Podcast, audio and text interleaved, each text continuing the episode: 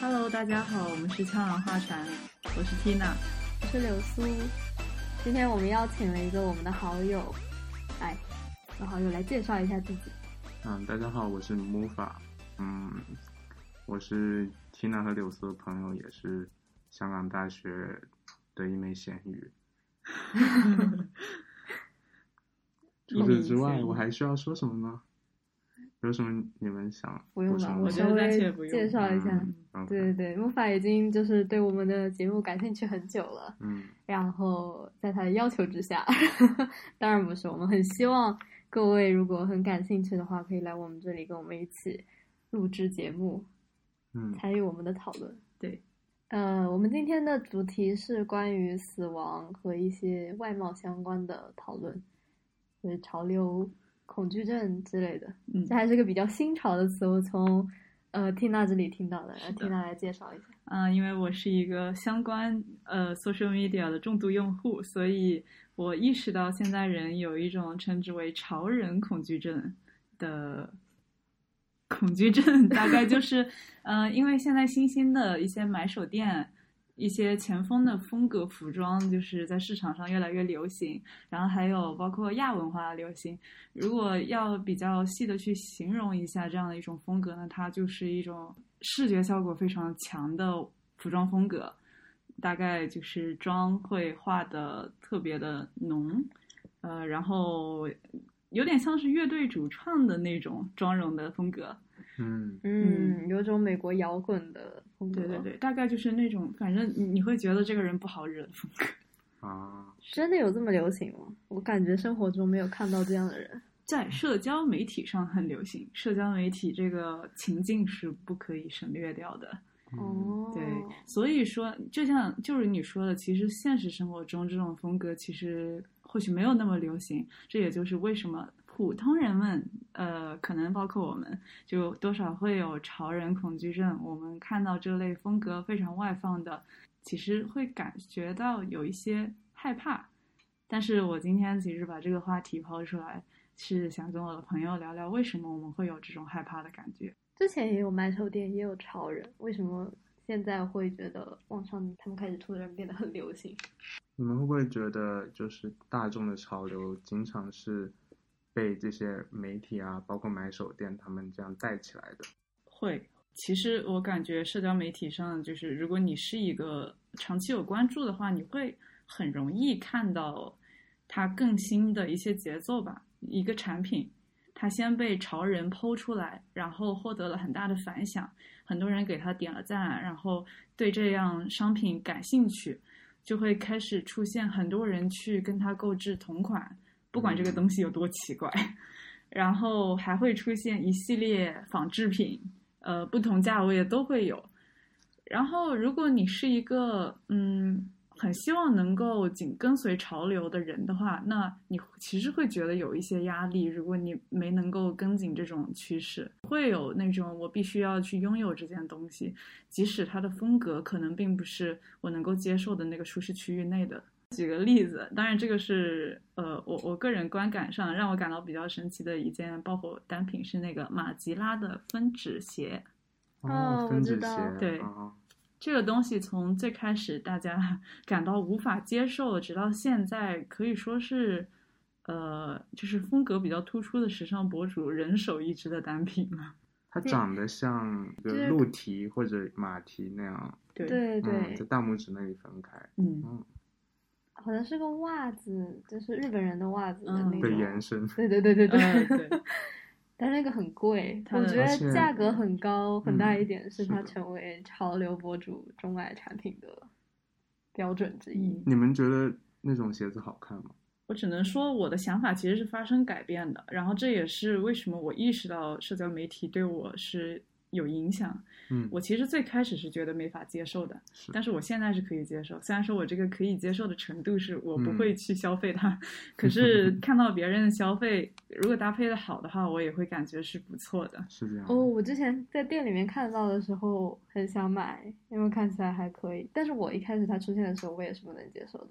哦。但后来它的材质就是也是小靴子的样式嘛，然后所以它应该很配很多。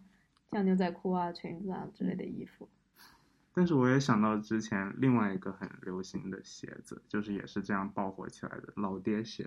哦，哦，是，对对对，我觉得老爹鞋其实还在很多人的舒适区域内吧，就是它是一个风格很强烈，经历过一个过渡过程，大家从一嗯。开始，但我觉得它一开始的反响会没有像分趾靴那么存在争议性，啊，因为它还是一个已有的鞋款，它是运动鞋鞋款，嗯，但那个分趾靴呢，它那个分趾的设计其实是一个前所未有。对先锋的设计。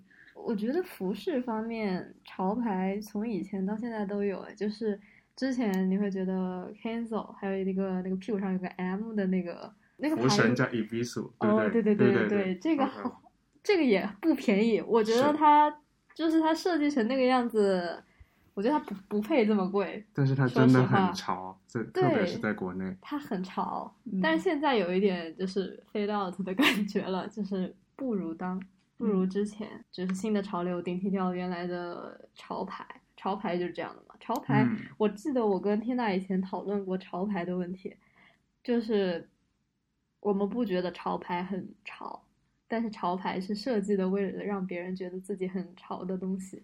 可能这就是一个转变，所以现在人们他已经不在服饰上面单纯追求自己是一个非常潮的人，所以他开始用夸张的可能发色或者是妆容来嗯表示自己非常的潮流，非常的前卫。嗯，有意思。我之前剪头发的时候，那个理发师，我我跟他聊天，然后我问他说，呃，因为他有想过要跑到国外去，然后我问他外国人的审美是不是跟国内亚洲人的审美不一样，在剪头发要求上面，他说完全不一样，就是他说现在很流行的挂耳染色，嗯还有染里面，然后嗯外面留自己的原发色的这种染发方式，是人家可能二三十年前流行的。然后如果你给他们染的话，他们会觉得这个很土。不过我感觉应该国外的年轻人其实也还是会有这个复古，就接受这样的复古回是。的，这应该是许多选择中的一种。呃，就像我们现在说，对于国内理发师来讲，沙宣头可能是一个有些古早的概念。什么是沙宣头？沙宣头就是你知道那种剪得非常非常的圆，很注重那个几何感的哦，那那种发型。一般来讲是 bob 头，就是短发比较多，然后不不会做烫染，主要是通过剪发的那个层次去做出来的一种发型效果。那它长得像一个什么样的？圆圆的。对，圆圆的。嗯嗯，可以想象，我应该见过这种发型。我觉得如果对这种人潮人会产生恐惧的原因，是因为觉得世界不一样吧。虽然我们都有当今社会的风向标，我们可能觉得他很潮，但是他化妆首先是要非常长的时间锻炼的，就是你要画的很好看，了解你是适合什么样的可能护肤品、化妆品和什么风格的妆容。都是要花很长的时间，但是有些人就是大部分人没有那么多时间或者是钱去支撑他们，或者他们觉得没有必要去做这么一个付出，然后还有发型和搭配。如果你觉得没有必要，或者你没有这个时间，你没有这个钱去跟他们过同样的生活的话，你肯定觉得他跟你就不是一个世界的人。嗯，虽然我会觉得我有些同学在朋友圈里面晒的照片，她很好看，活生生的是个辣妹，但是我还是会怀疑他们是不是，就是可能思想方面跟我有一些不一样的地方。而且他对于潮流的认知和了解，这本身也是一个消耗时间的事情。很多人嗯会选择把这个时间用来放在自己的兴趣、其他的兴趣爱好上，比如我们可能会喜欢看书、看电影或者听音乐。那有时候跟这些嗯弄潮儿说话的时候，会觉得他们在这方面会比较匮乏。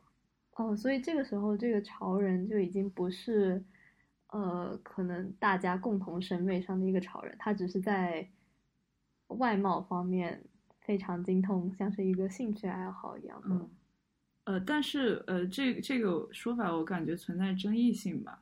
大家其实很容易先从外貌出发去对一个人进行一个初步判断，然后当你的外貌足足够有冲击性的时候，呃，就会给人很多联想的空间。嗯，就是你你也可以呃说，其实一个很简单的人，他也有很多空间给你联想，但是这个联想所产生的印象，更多的可能是一些呃无趣的、比较普通的，就是这样子的联想。但是当一个人身上的元素是你有见所未见、闻所未闻的时候，这个联想就会丰富很多。你会去想象他就是可能会受到就是哪些呃。影响让他去做这样子一个外貌的呈现啊，可能他有多姿多彩的生活。对，然后你就会觉得这个人一定是个有趣的人，呃，然后像刚才木法说的，潮人可能在对其他方面会相相对有些匮乏，这点其实我是不太同意的，因为延伸我前面提到的那个观点，包括我自己在网络上 follow 的一些达人，你会感觉他们是有沉淀的。然后这些沉淀也体现在他们的这个外形的表现上面。哦，所以是他把自己的风格融入在了自己的外形表现上面。对对，他的外形表现是他的一种表达方式，而不同于我们的写作和说话交谈。哦，当然，确实确实有存在，就是形式辣妹。形式辣妹。对，呃，大概就是穿的少一些，然后。哦，对，这个穿的少没有贬义的意思啊，我我很高兴有人就是可以很欣赏自己的身体，大方的把它展露出来。你这话说一点都没有诚意。那我觉得其实我们的观点可能也不太冲突吧。啊，我我非常同意，就是一个人他怎么选择表现自己，跟他有没有内涵、有没有涵养、有没有知识储备，其实是没有关联的。或者如果从另外角度解释的话。正好是因为他跟大众有着不同的对一些事情的理解和看法，所以才会导致他选择某种特定的啊外在的表现表现形式啊，你会这样看？嗯嗯嗯嗯，我我理解你说的这个。然后如果是这个看法的话，其实我就感觉有一点可以解答到我关于潮人恐惧症从何而来的一个可能的答案是。通过，呃，外貌、服装这些外形上的表现形式，它是一个代价相比其他的表现形式更高的表达方式，它需要金钱和时间的投入。是的，而且尤其是你如果要达到一个被人说很潮的高度的话，那这个金钱的投入是相比很大的，不像一般我们普通人的表达，其实一般来讲是很低成本甚至零成本的。那 Tina，你觉得你是一个潮人吗？我觉得你是，我觉得我们都是。嗯，刘苏也是。嗯，你不要商业误没有没有，我只是没有没有没有，我只是觉得我们都是。我一开始以为你讲的是那种一定是非常先锋、走 T 台的那种夸张式的说的是那种潮人，对小红书上的网红或者 Instagram 上的 model。虽然我我觉得都，他们也算是，他们都算是。那我们呢？我们跟他们不太一样，但是我不知道，你觉得我们算潮人吗？对啊，其实我感觉身份的这个定义吧，它是有时间性的。我偶尔是个潮人，如果你要问我是不是一个潮人，我我我是这么一个想法。而 social media 上面那些面明显是全职潮人，是的。那这个是他工作的一部分，工作一般来说是一个人生活的大部分，so 那他成为潮人的时间就比较久了。就有点像美少女变身了，他们变身之后的时间更长一点。对，美少女战士不是一直都是战士？嗯，对。嗯，普通人不会一直都是超人。如果你要是理解他们有一段时间不是超人，不是像他们 pose 出来的他们。一直都是这个状态的话，那我是很愿意跟他们相处。就是我可能就会完全抵消掉我的超人恐惧症。你开始说超人恐惧症，如果我想我有的话，我就会圈一个 group 我不想相处的人，然后把他们标记为超人。嗯，我也是这么想。但是我觉得其实就像 Tina 说的一样，他们只是更长的时间处在一个超人的心态，但他们也有自己的疲惫，也会需要吃饭、洗澡，也需要上厕所。我觉得那个时候的他们应该不能算是潮人。难道你有更潮流的上厕所的方式吗？以更炫酷的方式脱下自己的裤子？应该不会。嗯。喝水的时候，先把水举起来，高高的地方往嘴里倒。哦，没有开玩笑的。说不定哪一天会是潮流的方式。但是我相信这些人就是也有他们嗯，跟我们啊、更 relatable 的一面。比如去丢垃圾、拿快递的时候，嗯，即使是潮人，也也会有柔软的软弱的一面，平平凡的一面。对平凡的一面。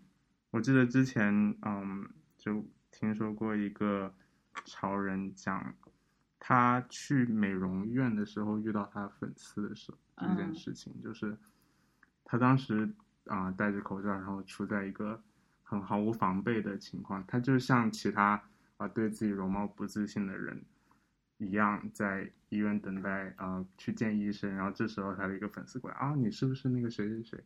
然后他说啊是我，然后就整个人处在一个很不知所措的状态。他应该很坦然的接受，我觉得我会比较喜嗯欢这种是的状态。嗯，嗯，突然想到，会不会呃，一外形打扮其实实际上是我们装备自己的一种方式，然后每个人对这个装备的呃多少程度和安全感的联系感知是不一样的。就是对于普通人来讲，可能不穿衣服或者穿的很少，是会让他感到没有安全感的一种状态。但对于潮人来讲，可能他不化妆就已经像是普通人裸体一样的那种感觉了。他可能也是一种优越感的表现。就是有些很漂亮的人，他可以不用花那么多钱，他都可以拿到同样的，就是嗯什么 higher class 的那种身份嗯感。对，我觉得是这样的。他喜欢更有掌控一点，在生活里面更受尊重一点，嗯受仰仗一点。怎么说也是一种有点自卑的表现。嗯因为我觉得，就我们之前有说到，国内的女生、女大学生容易搞小团体，我觉得这也是他们就是对生活不够有掌控的一个体现之一。因为嗯每个人都希望自己对自己身边的朋友有一定的了解，然后可以掌握身边的关系，让他们觉得非常的有安全感。当然，如果有男朋友了之后，他们可能就会去管男朋友的生活了。所以说，女人的关系，女孩子间的关系，在有了男朋友之后，好像会得到缓和。太真实了。那如果回到那个话题，Tina，你说你自己可能有潮流恐惧症，呃，我我有过那个阶段，有有些害怕。然后其实柳苏是知道，我去年暑假的时候形象大改变。哦，对对对对，对她直接染了黄色的头发。对，当时我是把头发漂到了白金的颜色，嗯然后剪了短发，就是呃，跟跟我一直以来的形象，天然的形象是不太一样的。然后当时为了去呃符合我的发型给我带来的人设，俗称很社会，呃，我消费了很多，可能可以被称之为是给人潮牌印象的衣服，嗯，就而且是就就街头物，对，对对是街头风格的一些服装明，白？嗯，就是非常大的 T 恤，或者说破了个洞的牛仔裤，诸如此类的。嗯，然后呃，那个时候见到我的朋友，跟现在就我现在的形象呢，是回归到了一个比较自然的状态。非常知性的样子。知性这个词，我觉得也挺妙的，因为我很少听，就以前的时候很少听到有人这么形容我，但可能跟当时的那个形象对比，我现在就是光是长黑发这一点，就已经会给人一种比较强的对比了。嗯，哦，所以比起那个漂色时期的你，现在你更像漂色之前的你，会不会这么说？对对对，就是现在是一个其实我更舒服的状态吧。嗯，哦，原来你漂色的时候你不舒适吗？不舒适啊，因为那个其实不是我认为我自己的样子。虽然在别人看起来，或者说一个不认识我的人看起来，他会以为我一直以来的风格都是这个样子，就是一个很街头的风格。对，但你那个时候真的很帅。啊、谢谢夸奖。嗯对对，你他刚漂完发回家的时候，他爸妈说，呃，挺好看的，就是很洋气，就就穿嗯什么破烂的衣服都会觉得他很洋气。哎，那你父母其实也并不反对你对自己就是外貌做的任何呃改，变。确实嗯，这这点我还挺感谢他们的。我觉得可能他们知道这不是一个非常稳固的长期对对对对，嗯 这这这个这个是一个很准确的预测，因为我嗯确实感觉维持当时的那种形象风格，对我来说，对我的日常生活来说是一种负担，所以它其实是没有办法成为长期的。于是我就不再是个潮人了。我觉得非常有意思的一点就是，嗯，很多人他为了去除去自己的潮流恐惧症而做出一些外貌的改变，但是你在成为了自己设想中的那个样子之后，你的潮流恐惧并没有退去，是这样吗？呃，或你有者说你有在那个染发期跟你所谓的你认为的潮人有进行过对话之类的吗？我感觉我身边就我自己还是没有经历，呃就是接触到最潮的，要不然就是我没有接触到我朋友最潮的一面。嗯哦，但我确实有潮人朋友，然后出门之前会很认真的思考应该穿什么，就是属于试衣服吧，衣柜里每一件衣服都试一遍，然后会嗯很认真的考虑饰品，而且这个饰品不是随便加了一件，就基本上从头到脚配齐。嗯，是有搭配的，有关对对联的。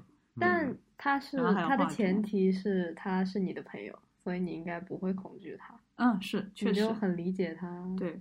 喜欢这么做。对我我知道，就比如说我的某个潮人朋友，他其实是个我认为比较内向、害羞，但是很随和的人。那跟他外形呈现出来，就会给一个不了解他的人的印象是完全不一样的。对，如果不了解他的话，会觉得啊、这个人很呃很酷，然后很不好接近。但你觉得他为什么会做一个这样的武装呢？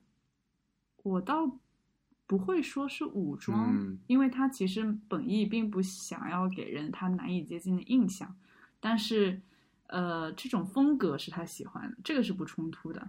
所以哦有些时候你喜欢的风格，其实嗯不一定是你想要呈现给别人的一种信息，就是呃不代表你想要通过你的服装去筛除一些人，然后去亲近另外一些人。，对，嗯，这是一种我自己的审美的选择。嗯嗯嗯。然后这里的话，其实有一个呃很强的暗示，是我们如何去理解那些风格。其实我们对每个风格都是有一个很常规的解读的，比如说黑白灰，它就是酷的，然后呃高饱和的色彩，它就是嗯、呃可能比较有艺术家气息的。其实你很难说一个穿黑白灰衣服的人他不是温柔的，而穿一个特别亮颜色的人，他可能就是一个沉默寡言、不爱说话的人。一个人他实际的性格其实会跟他表现出来的风格有关系，但是一定是存在例外的。你必嗯须要自己去实际接触到这个人，你才知道他真正的风格是什么样的，他到底里面的颜色是什么样的。但是你就算这么说，我还是对外貌打扮有一个接受范围，我有一个舒适范围，嗯就是可能超过这个范围，就我了解潮流的时候，我就一眼就能看出他拎的是什么样的包，他想要走的是什么风格。那我看他对于他的就是这些饰品的选择的话，我可能就会决定我愿不愿意接近他。嗯，那柳苏，不如你来评价一下我们三个人今天的服装。我觉得我们今天的服装都挺，就是至少从头到尾都是和谐的。嗯，像 Tina 现在就是黑色的，就是一身黑，然后连包包就是拿了个黑的，拿了个银的，然后他的银耳环跟他的银包是比较配的，我相信他好像可能大概也许是配过的。还有跟 Tina 的指甲油，就是还有一些，但是其实也特别搭配。对对对对对。然后 Mufa 的今天就比较，我一直觉得木法的穿搭是比较日系的。我挺喜欢你的包的，因为我、嗯，谢谢。我今天在那个吃 brunch 的时候，我也有发现你的包。我的包是一个不规则的几何形态，是灰色的帆布，然后上面有嗯皮革的带子。对对对，袋子有一点点偏黄，但是是那种低饱和度的嗯黄。就是带灰调的，就整个都比较偏灰调。对，然我很喜欢它的那个包包跟衣服的质感还有颜色，其实是非常相近的。对，我还嗯喜欢他的眼镜的，因为他眼镜的边是木头的。对，所以我是会，虽然我没有说，但是我对你的全身上下还是有观察的，是的，这就是每个人都会嗯做的事情。我们之前也聊过，就是我们好像对彼此的穿搭都挺欣赏的，嗯，或许这也是就是我们作为朋友互相认识的一种方式。嗯，嗯，那还有你自己呢？我今天穿的 就是黑色的衣服，因为我很喜欢这个衣服。这不是一件普通黑色衣服，上面有一个很大的、比较写实的花卉。嗯，然后我对对对，是一个大长袍，然后这个也是日本设计师的风格。因为哦我最近剪了一个短发嘛，就很适合日式穿搭。我最近在尝试各种各样的日式穿搭。我说我剪了这个发型，Why not 再日式一点？因为我知道我长发的时候有很多很温文尔雅的衣服，嗯我是不会去穿的，因为不是那么合适。然后现在我觉得可以了，然后我就会走这个风格。所以说，我们三个其实日常，举例今天整体风格都是比较偏休闲日式的。我们三个的画风是很相近的。我我觉得这里其实我让我想到一个很基础的社会学概念，是说呃人的刻板印象。但是当时这个我上课学到这个概念的时候，我们并不是以批评的方式去看待它的，而是人出于生存需要，我们需要需要去形成对这个世界外界的一些评判，一套规则，非常简单可以应用的规则。很多时候，你可能视觉上去筛选这个人跟你合不合得来，从他的风格跟你呃是不是你能够接受的，就是一个很好的评判标准。所以我并不完全觉得这是一件坏的事情。对，当然偏见就是呃程度吧，是这种这种规则，呃你要遵守它，死守它到一个何种程度。然后还有它对你自己生活以及他人的影响，是可能你需要比较谨慎去考虑的事情。我觉得你对一个人的印象，就和你对他的第一印象不一样的这种情况还是比较少的，就所以 stereotype 还是比较有用的。嗯我觉得，呃，哪怕那种一开始两个人吵架吵得很凶，然后他们后来变成了好朋友，这是他们，我觉得这是他们交朋友的一种方式。他们是那种喜欢欢喜冤家的类型，就是他们觉得自己吵架。可能两个人都觉得吵架是非常直肠的表现，然后觉得，呃，互相很欣赏对方的这种表达方式。总的来说，他们还是相似的人，所以他们才会走到一起。所以我觉得，从你对你已经这么大了，然后以你的认识世界的方式去认识别人的话，应该没有什么问题。没有什么问题。是。我们怎么引入后面的话题？我感觉是你想换话题了还是我？们可以直接进入下一个话题了。差不多。你还有什么想对，就是关于外貌要说的吗？充吗？哎嗯，你要想再谈一下外貌焦虑的事情吗哦，对，我感觉其实外貌焦虑是一个非常大的话题，而且我感觉很多人都有聊到过。对，然后他们会强调女性拥有的外貌焦虑比男生要多。嗯，你这么会打扮自己，应该有外貌焦虑吧？目 前没有，可能因为我在你们身边比较放松，所以我没有外貌焦虑。但是我今天早上确实有思考过我要怎么穿衣服，我要带什么样的包，但我不会把它理解成一种焦虑，嗯，你这跟我们想要说的外貌焦虑可能有一些不一样差异。对对可能对对对，你是能想着自己今天要穿什么，但是我们的女生的外貌焦虑是跟比跟较，对，还有一些与生俱来的那个呃，比如说我们的五官和我们的身材方面的东西。啊。啊，对对对对对，那我也可能也有，我现在在戴牙套。我戴牙套的原因是，虽然我牙齿其实很整齐，但是我觉得它们有点向前突出了，啊，我我之前戴牙套也是因我为这个原也是因所以完全没有必要的前提下，我拔了我的八颗牙齿，然后现在再戴隐形的牙套进行矫正。如果嗯从按照我的牙医医生的角度来说，就按他的话来说，我是在进行完全没有必要的折磨。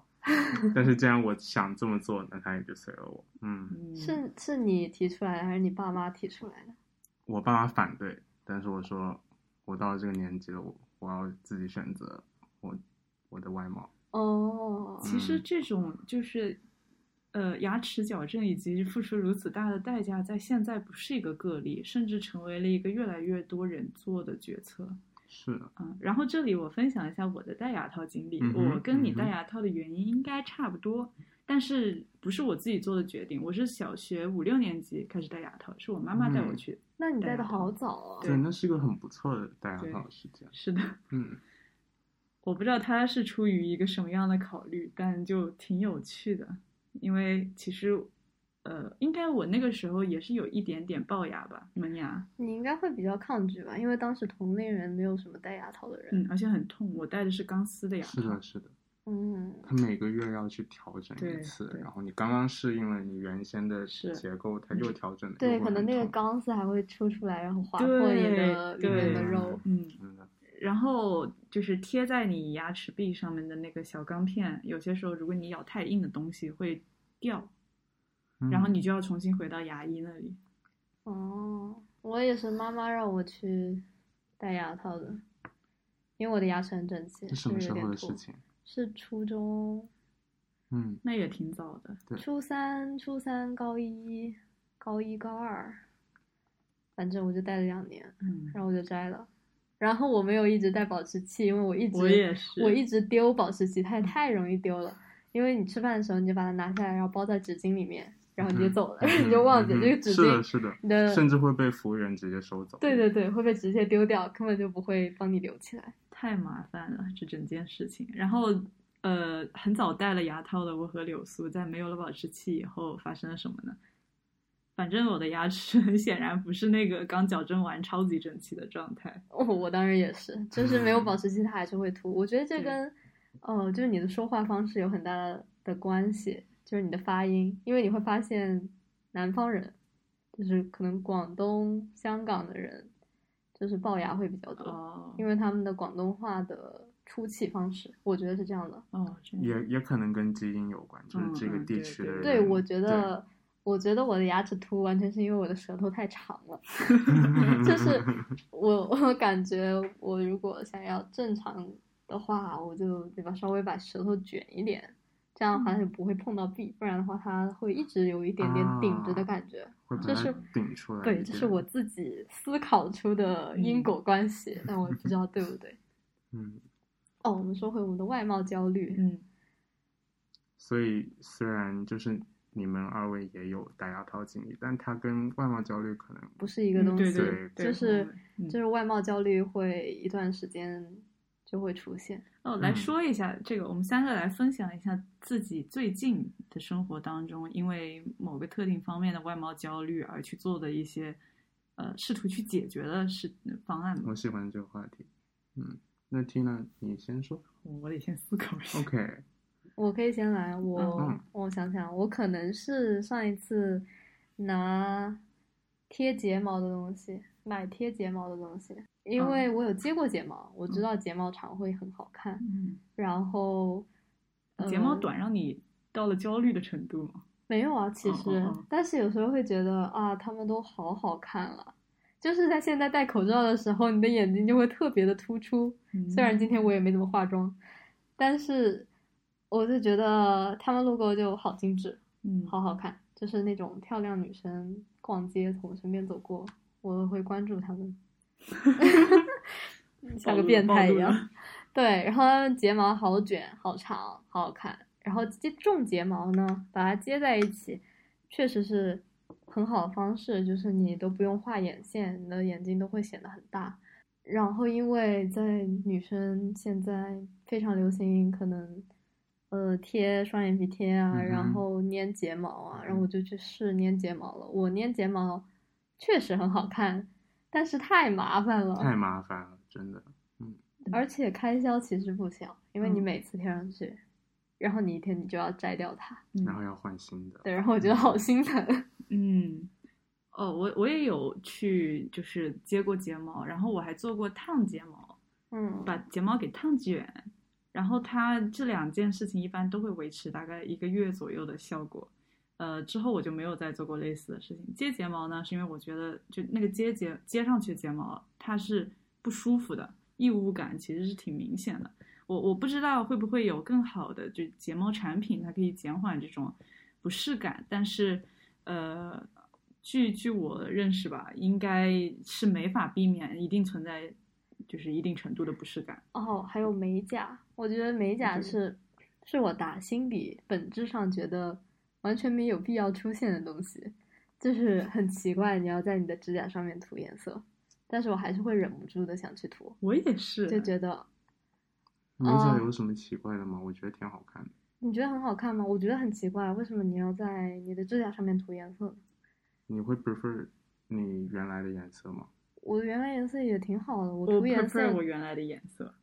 嗯，那你等你的银色的指甲油褪去之后，你还会再涂吗？至少短期内应该不会。嗯但肯定以后还会。所以现在涂指甲油的唯一目的就是我跟我的服装做一个搭配。啊，对对对对对，是这样。对，但是我其实心里面是觉得为什么要这么做呢？但是看到别人好漂亮的美甲，我就会，就是一个社会压力，你知道吗？哦，然后他们会贴甲片，嗯就是那种很长的那种。嗯，我妈妈在我做指甲的时候就会告诉我，你不要留太长的指甲，看上去你好像什么事都不做的感觉。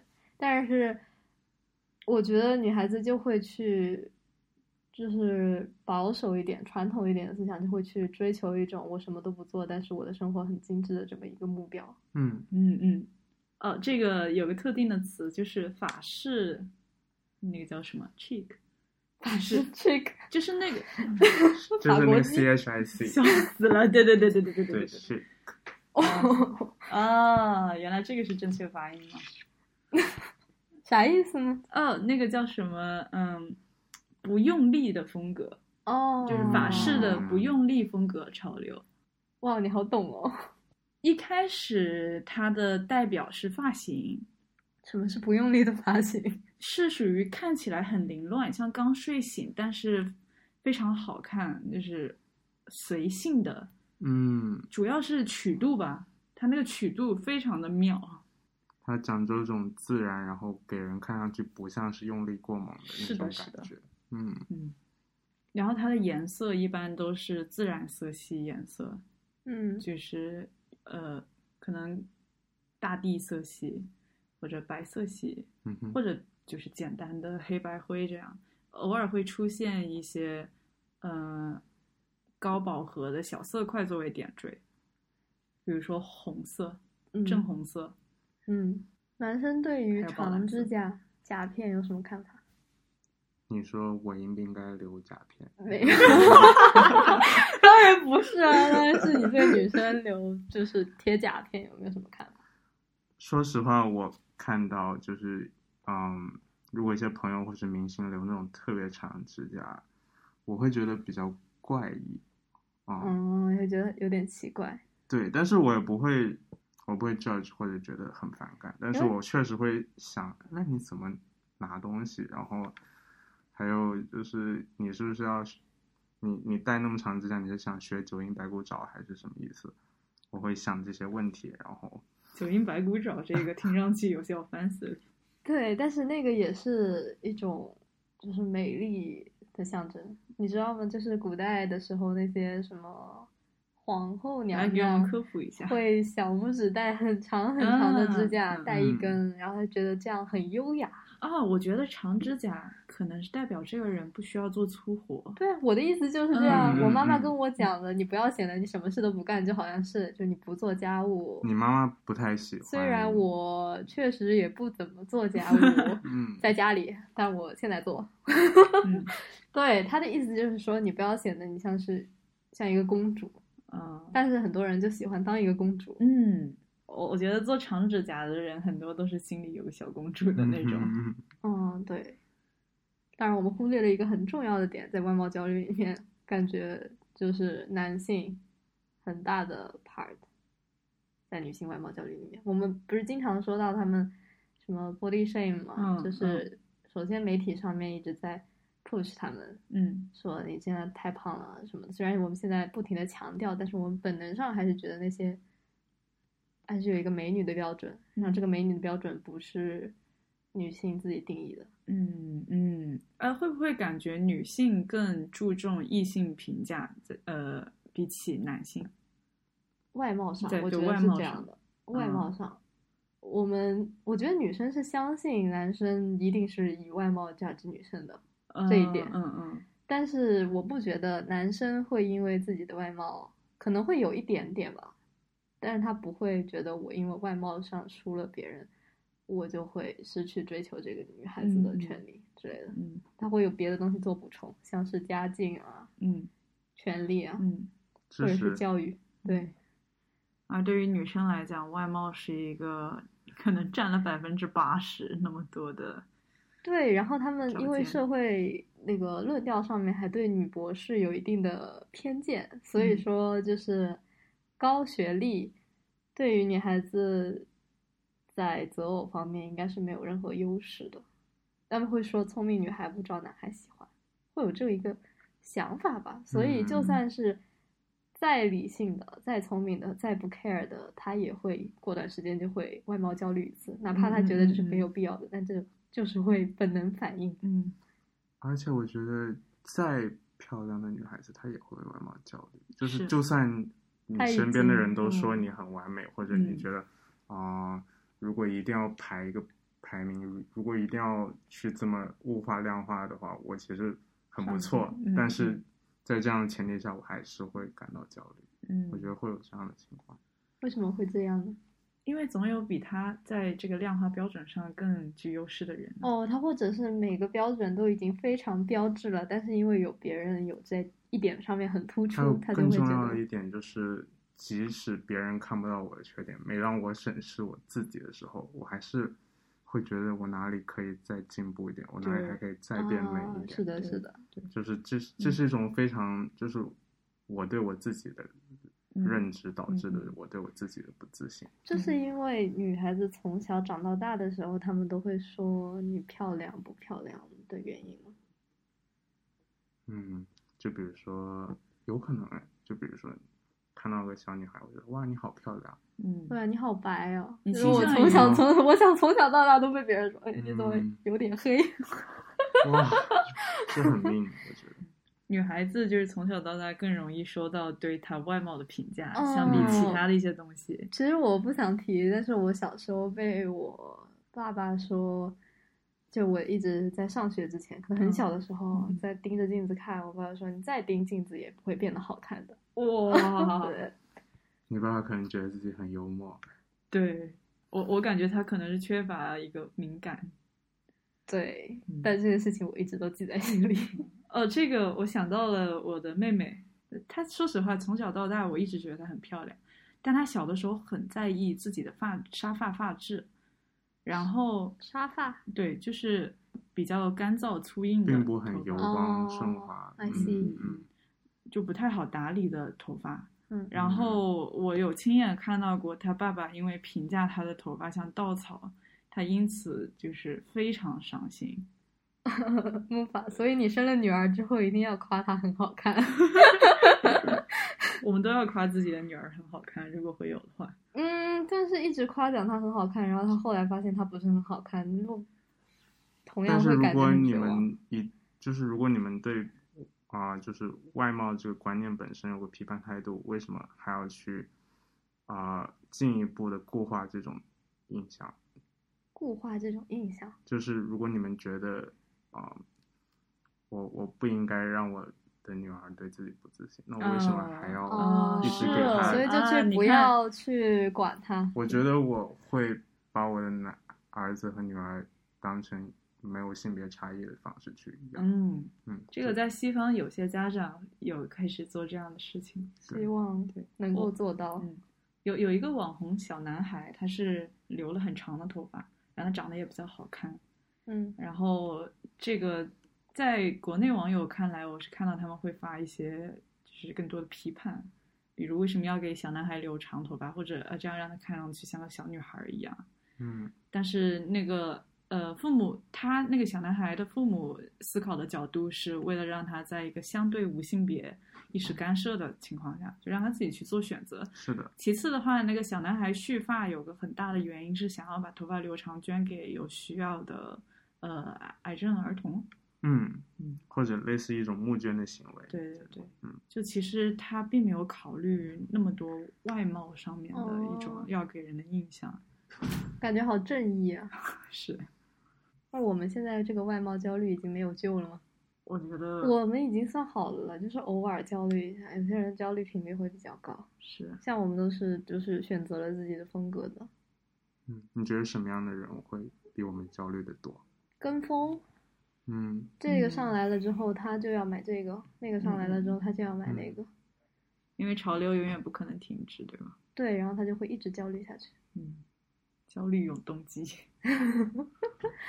所以如果要跟我们再跟之前的话题连接的话，那那些潮人，因为他们的工作、他们的身份就与外貌非常嗯有强烈的关联，那他们会不会比我们更加的，就是有些焦虑？会啊，模特圈子这方面、就是众所周知的，他们会有更严重的焦虑问题，直接影响到他们作为人的机体正常运作、厌食、暴食，就是跟食物的关系是的，不健康。嗯，你觉得人的焦虑的量是固定的吗？就比方说你在外貌上焦虑了，你可能就 less 焦虑你的学习，应该不是吧？应该是累加的吧？如果你说如果你有不同维度的焦虑，我对对我感觉他们是会叠加的，但是一个人焦虑的总量，就所有的维度加起来一定是固定的，因为人会死。哦，这个可以引述到下一个话题，但我感觉我们一期节目里光聊外貌就已经够了。对，都五十分钟了。我觉得死亡可以再聊五十分钟。那我们给我们的外貌焦虑就画一个句号。好的，暂且就讨论到这里。然后，呃，关于死亡这个话题，我们希望记录一下吧，这个在我们生活中发生的事情。嗯，对对，主要是我我在开学开学的时候，我的身边经历了突发性的我的猫猫离世了，然后我当时觉得非常难过，这也是我人生中第一次经历自己身边有这么意外的我最重视的东西的离开，我的家人都没有，我就是老一辈的爷爷奶奶、外公外婆都还没有离世，所以这相当于是我经历的第一次。你们有就小时候经历自己亲近的人的离世吗？有我，我在病床前亲眼看着我爷爷怎么去世。他，他当时已经病得很严重了，然后我我们一家人回老家去探望他。嗯，他当时知道我们来看他，他从昏迷状态过中醒过来过很多次，然后，嗯，当时觉得他状态是不是有些好转，然后导致导致他死亡的，除了他本身确实病得很严重之外，还有一件事就是，当时我的爸爸妈妈在病床旁边聊到一个话题，就是我们什么时候订机票返程？因为看到爷爷的状态其实是以一个很稳定的情况，嗯，但是又令人堪忧。但是你懂我意思，就是一个很稳定的状况糟糕着。嗯那在这样的嗯情况下，或许也要考虑啊、什么时候回程。然后我爸爸妈妈在病床旁边问我啊、我们订明天的机票好不好？然后我说好的那一瞬间，我爷爷就睁开眼睛，然后他从病床上就是竭尽全力想坐起来，然后在一番挣扎之后又躺下去，他眼睛一直是睁开的。接下来是很碎片式的回忆，但是医生被找过来，护士被找过来，进行最后的几轮抢救之后，爷爷就去世了。每次我回忆起这个目击的死亡的时候，嗯，对我来说有两层的意义吧。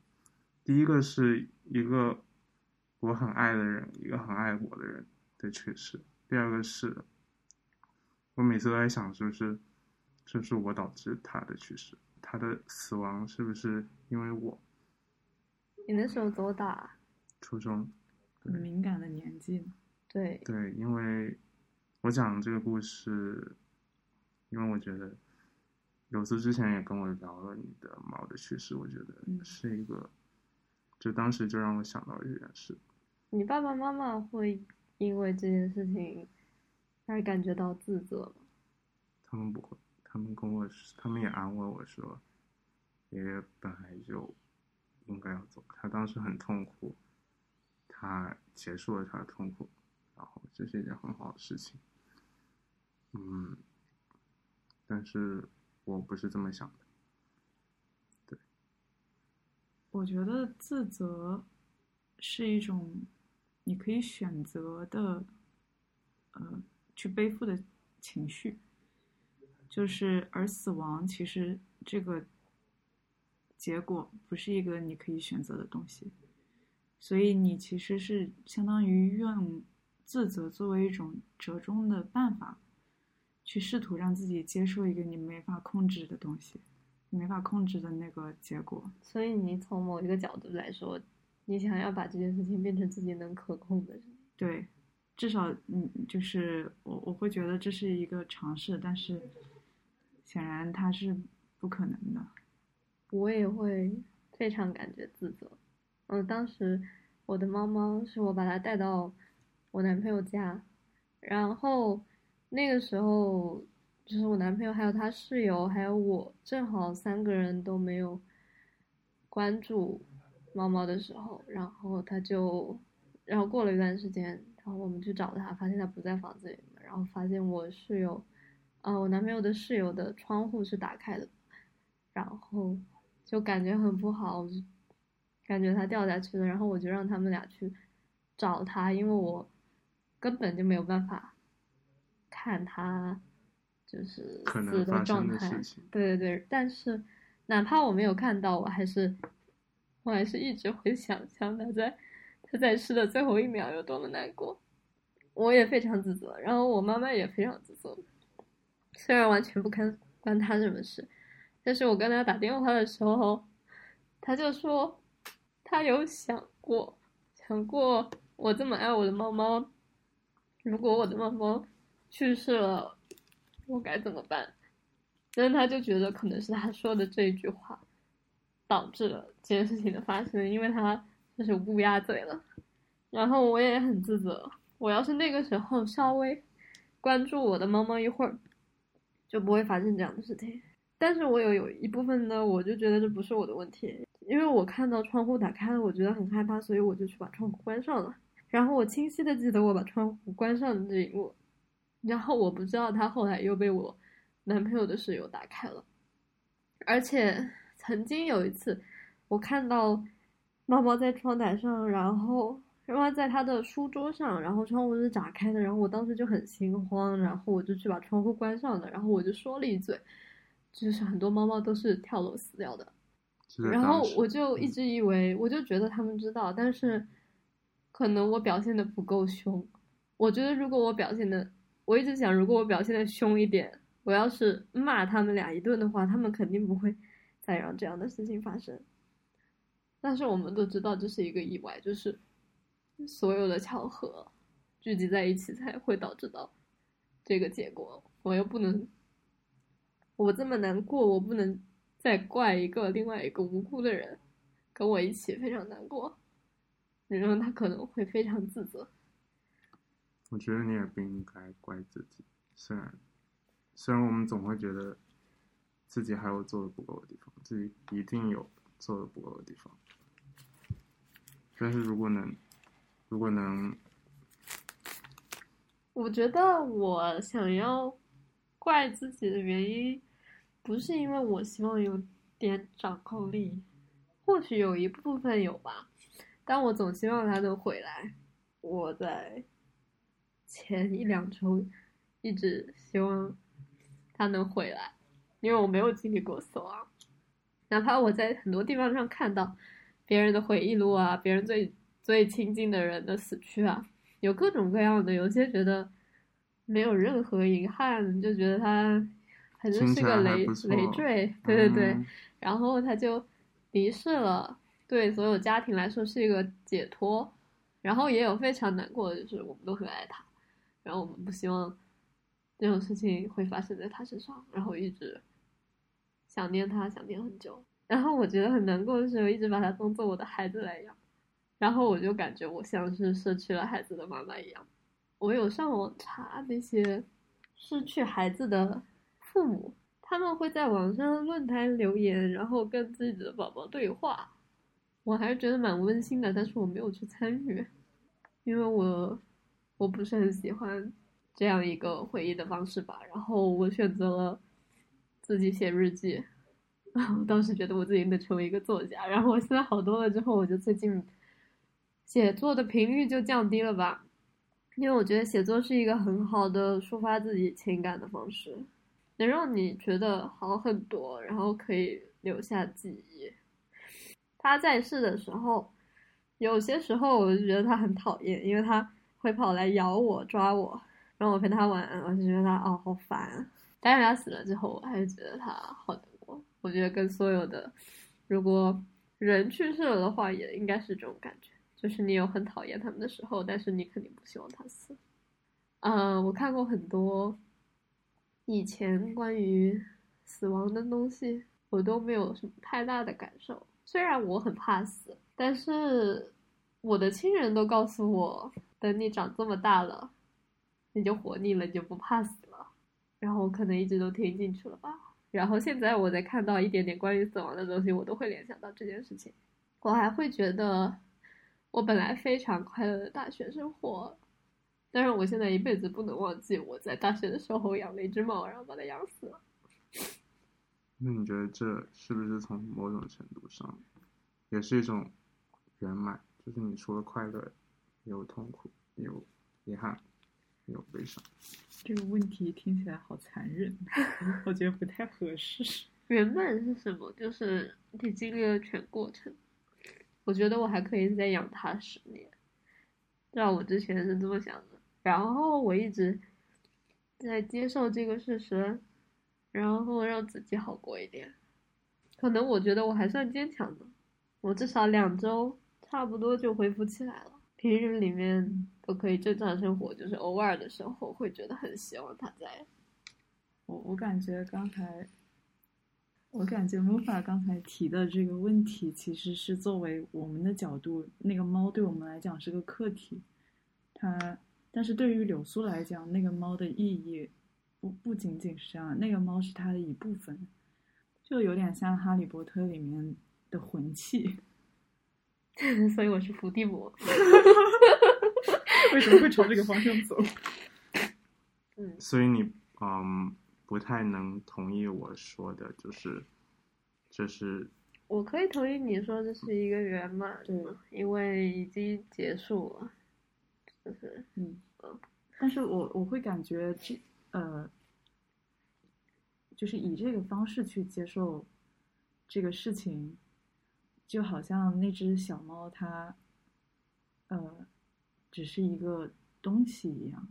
没有，它它是一个我觉得达成了某种结构的这是在《悲痛至极》里面能找到的，我一种类似自嘲一样的安慰和解脱，对我来说是这样。嗯，我我并没有任何就是就是不尊重的意思，我希望你可以理解，因为你一定要确确认你们过去那段时间是非常幸福的。我觉得这跟分手是差不多的事情，就是一个人带走了你一部分。有些时候分手很不愉快的时候，他还会觉得，分手的时候会觉得那个人否定了你的一部分。我觉得这比带走了你的一部分还要难过一些，因为你要花时间，你要花时间回收你的这一部分，然后再给予他肯定。嗯，不然你会抑郁。嗯。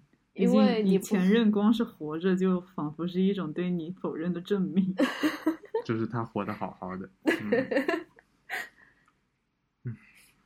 然后我在他刚去世的第一天，就是一直在哭，没有办法进食。第二天我们就尝试进食，然后出门，然后你会发现所有都跟书写的一样，或者是电影电影里面演的一样，就是世界还是在转，就是 with or without you 都是一样的。然后你会也看到书里会写，就唯一不变的就是夕阳，就是天气，那是唯一不变的。你会找一些比你大的东西，像是宇宙，像是星系，因为觉得那个东西稳定一点。但我也不知道是什么东西给我希望吧。我觉得只是不想我给身边人添麻烦，我不想他们为我难过。而且我知道别的人，就是除了我以外的别的人都不会对我的猫猫突然离世而感觉到我这么的悲痛，但是他们肯定希望我能够好起来。对，所以我觉得还是写作是一个比较好的方式。包括说话也是呀，我们现在做的事情也是。嗯嗯。你你觉得你可以用穿着来表达这份悲痛吗？不可以，哦，穿着能表达。可以是一种纪念的方式，但嗯不能真正的把你的情感哦抒发对我。有去网上查你应该怎么从这种悲痛中恢复过来，然后他们说一定要有仪式感，做一些可以表示结束的嗯东西，嗯然后可能葬礼啊什么的，就是一个句号。那你会嗯考虑做这些事情吗？我没有对我的猫猫做这件事情。我我觉得他的写作过程应该是这个，对对对，我应该也是另外一种每，个人可以接受的表达形式。因为传统嗯葬礼就是让活着的人能够更好受一点的方式嗯，因为传统它是一成不变的，就会让你感觉比较稳定，就是你相信时间很久，然后有点自我渺小化的感觉。嗯然后我觉得第一周我不是很想重复讲这个故事，哪怕很多人来关心我，然后觉得别人也不知道应该怎么跟我相处吧，他们基本上都会稍微离我远一点，让我自己快点好起来。我很感激那些在我很难过的时候，就是陪我吃顿饭、说说话。我们可能会聊点别的东西，我可能表现的也稍微正常一点，但是我比较很感激。因为很多人不知道该，就是你在这样的悲痛当中的时候，应该应该如何帮助他。但其实陪伴就已经最好的帮助。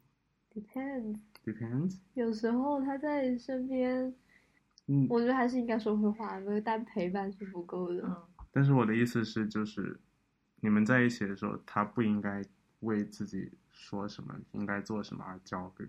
对对对对对，我嗯觉得应该不要考虑太多吧，你考虑的越多，那个伤心的人一定会能感觉得到的。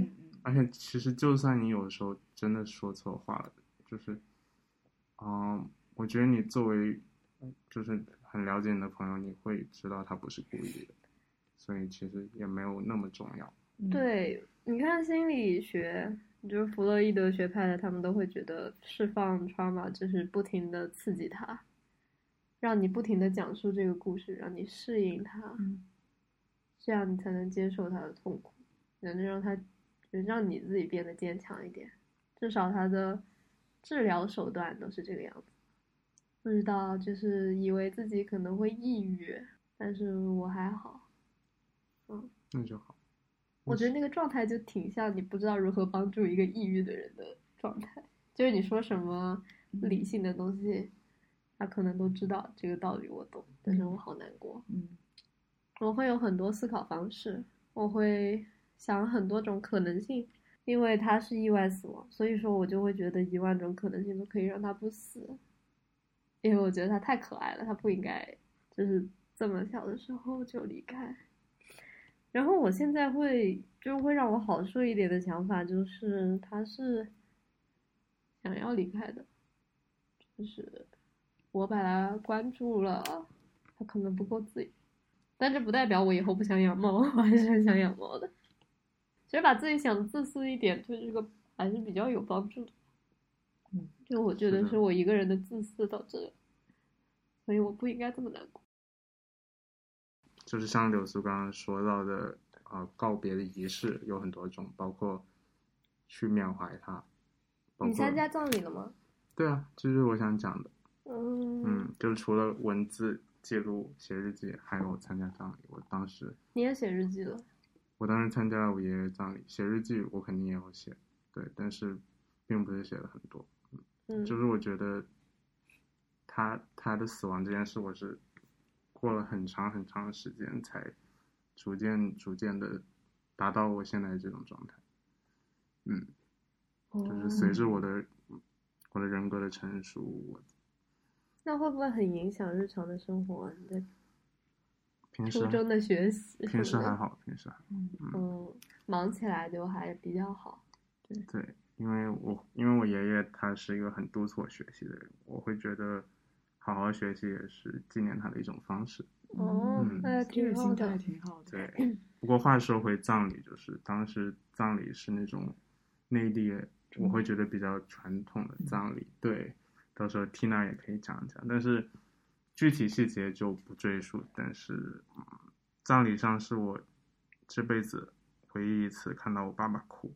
我父亲平时是一个很坚强的人，然后他喜欢很喜欢开玩笑，喜欢用轻松的态度去面对很严肃的事情。我从来没有见他哭，我只见他笑过，我只见他生气过，我只见他沉默过。但是，他那天就，我我我爷爷的遗体在推进那个火化的是火化火化的地方之前，就是最后一次展现他的遗遗容的时候，我爸就痛哭，哭得很大声，然后那个场景我一辈子忘不了。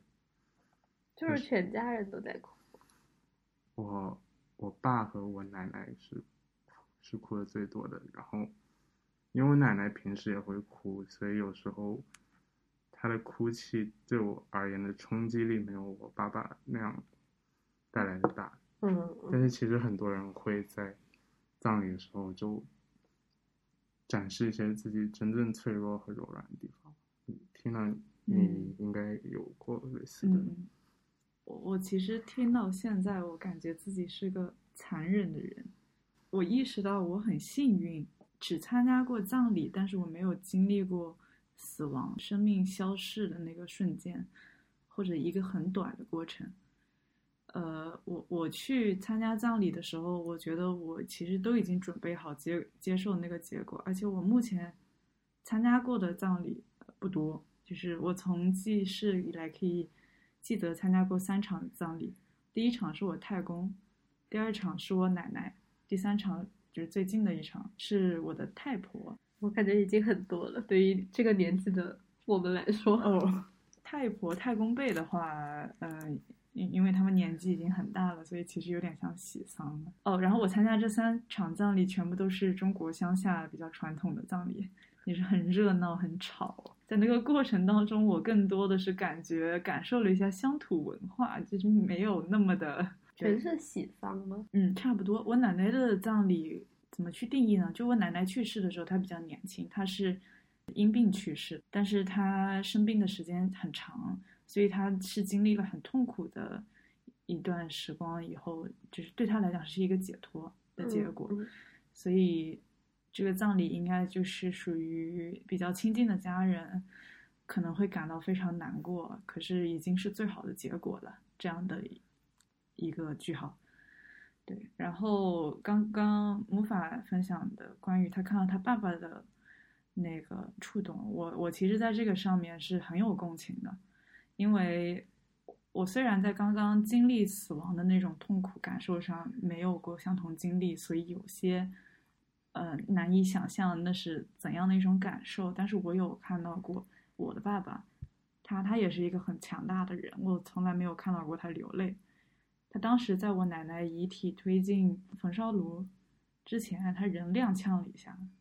这个事情我在陪柳苏的时候有提到过，就当时提到的时候，我都感觉挺难过的。我其实是情绪很少受到这样波动的一个人，但是我每次回想起来那个场景，我都依然会觉得很受触动。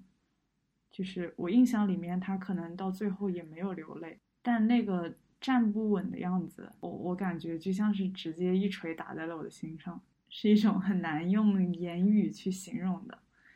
所以我觉得人的悲喜虽然不能互通吧，但是我们的悲喜大多是相似的。我我一开始其实我是提起死亡这个话题，呃，博客提案的人，但是我我感觉我以我二十多二十岁出头一个年轻人的角度来提起这个话题，我因为我没有清楚的认识到死亡是什么，我直到现在我还是模模糊糊的，所以我才能够以一种不那么沉重的态度去试图谈论这个事情。但是我相信，随着人生经历逐渐增长，我会更多的感受到，包括我身边人，我们都会更多的感受到死亡到底是什么。然后在最后可能迎来我们自己人生终章的时候，会能够做好准备来面对这样的一个结果。抒发完了我自己对这个事情的感受以后，我觉得我比起刚才更能够理解猫猫的结果是否在某种程度上。是一种圆满，对于柳苏的生活经历来说，那我觉得其实不可避免的，我们在自己未来的人生会不断经历相同的圆满，一次又一次的经历累积起来，最后它会成为我们面对自己的 圆满的时候的一种坦然。我我认为这个是最理想的一种情况，让你的人生截然而止的意外，我那个是有些遗憾的。但理想来说，我们。人可能一辈子会以一种这样子的规律去经历吧。死亡这个话题，呃，我此前还做了一点功课。我做功课的方式就是听播客，听这个话题的播客节目。然后之前有听到过比较有意思的法律意义上如何去制作自己的遗遗嘱的，但他其实没有讲的那么细节。可是我觉得这个也是一个。甚至是更适合年轻人来探讨的话题，因为说以前中国人是不太有去立，在一个比较早的年纪来立自己遗嘱这样子的一个意识，嗯，但是现在越来越多的年轻人会做这件事情。几岁立遗嘱啊？你没有立吗？成年，你立了吗？没有啊。呃，现在的年轻人其实很多选开始越来越早选择立遗嘱，并不是真的为了去分配 他所拥有的东西。而是去表达一种对死亡的态度，或者说去彰显自己的一种个性。啊，哦，那其实我可以 relate，因为我每年都会写一封自己的补告，对我就每年都会假设自己在此时此刻死了，那我的布告会长什么样子？就是比如说于二零二一年。九月十八日，嗯，下午一点零八分去世，然后他的一生是怎么样的平凡而卑微而不堪？他死的是如何的孤独，没有朋友。虽然他的父母很爱他，但他配不上这份爱。其实没有那么不堪，但是我会以此作为一种自己继续生活下去的动力，因为我觉得还有。很多美好的事情等待我去经历，所以我才要这么做。但是，实力演以向死往生。是的，但是回到听到的话题，确实很多人会立遗书，然后他目的不一定是纯粹的金钱法或者什么。对。我倒是想稍微分享一下，我之前在新冠期间的时候，有试着写自己的遗书，但是我写不出来，我不知道应该写什么。你有参考过别的遗书吗？没有，我觉得这个挺 personal 的，我不觉得我真的能够参考。对，哦，参考的意义可能不太大。嗯，但是我写不出来遗书的原因，是因为我觉得我的人生到目前为止都太圆满。是的，我觉得我现在即使死去也不会有什么遗憾。当然，这并不代表我现在就要去死。我我我觉得能再多吃点什么东西，多看点什么 是很好的。遗书里面一般都是什么？要交代的事情，但应该没有。定的很死嘛？如果你你并不是在说一句有法律效益的那种哦，所以想说什么就说什么，是的。但基本上都是祝现在在世的亲朋好友身体健康。对，好特别的贺卡。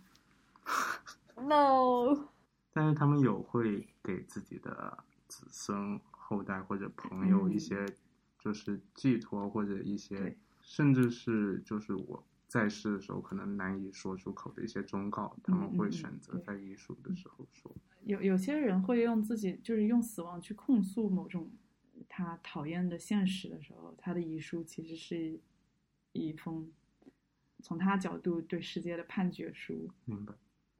就是一般是类似自杀。对，很多自杀的人会这样。嗯嗯，我们在讨论这个话题的时候，声音好像很自然的就变低了。像我们在在墓园里说话的样子，生怕惊动了那些安眠的灵魂。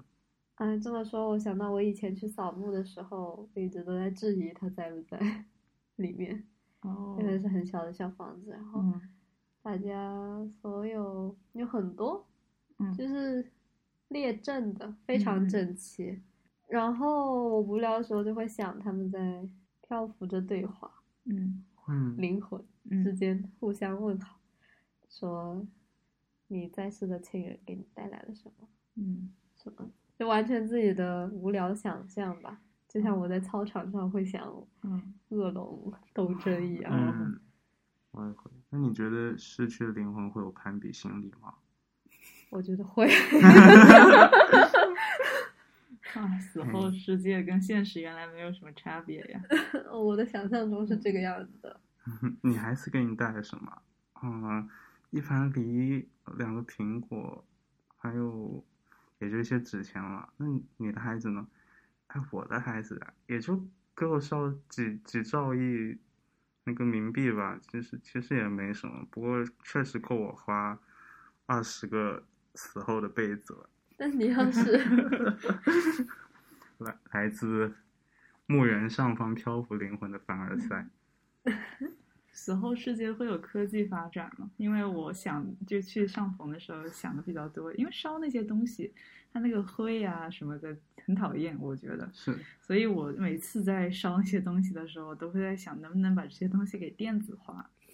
嗯，哦，对，然后我希望我的墓碑也是电子化，就网页这样，嗯，大家可以嗯来浏览我的空间，然后给我留下一些话。有点像最近的那种艺术作品，它有独独一无二的呃电子标识，然后可以、哦，嗯，我知道数字版权是的那样的东西。哇，嗯这是一个商机，我们快嗯点去做一个电子墓碑。赶紧把这一段给删掉，绝对不能让我们的听众听到。赶紧去注册一下。那我觉得火是一个很神秘的东西，因为它是在摇摆的，火焰。飘忽不定的，对，然后它会有一些奇怪的形状，然后让你以为有什么东西在。我也不知道，反正大家都很喜欢火，嗯，不是有那种就是信火的教义，嗯或者是最早的哲学都觉得世界本质，嗯，不是说火带来了人类文明吗？嗯嗯呃，一种说法，我们刚开始获得火是因为闪电劈下来，就是让树木着火，然后人发现了火之后，能够用火来烹饪食物，用火来呃取暖，就是反正有点像是来自自然的馈赠吧。嗯，或者在神话里面也有各种各样关于嗯火的故事，对吧？对，我感觉人很喜欢烧东西，其实。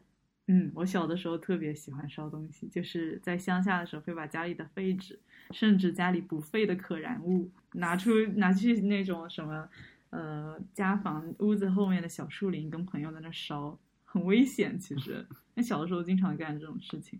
算是一种燃烧欲吧，跟破坏欲又不太一样。好奇 怪的燃烧欲，欲，对，你们有没有看过那个韩国的电影叫《燃烧》，挺不错的，可以看一看。好的，谢谢大家收听我们这一期节目，希望我们的经验可以帮助到大家。嗯，就是本期节目，我觉得主要是，呃，稍微聊了聊外貌相关的话题，然后还有出于记录生活，所以延伸讨论了关于死亡的话题。如果你有嗯、不同的想法，非常欢迎给我们发邮件或者通过公众号联系我们。谢谢你的收听，拜拜。拜拜，拜拜。ああ歌うことは難しいことじゃないた だ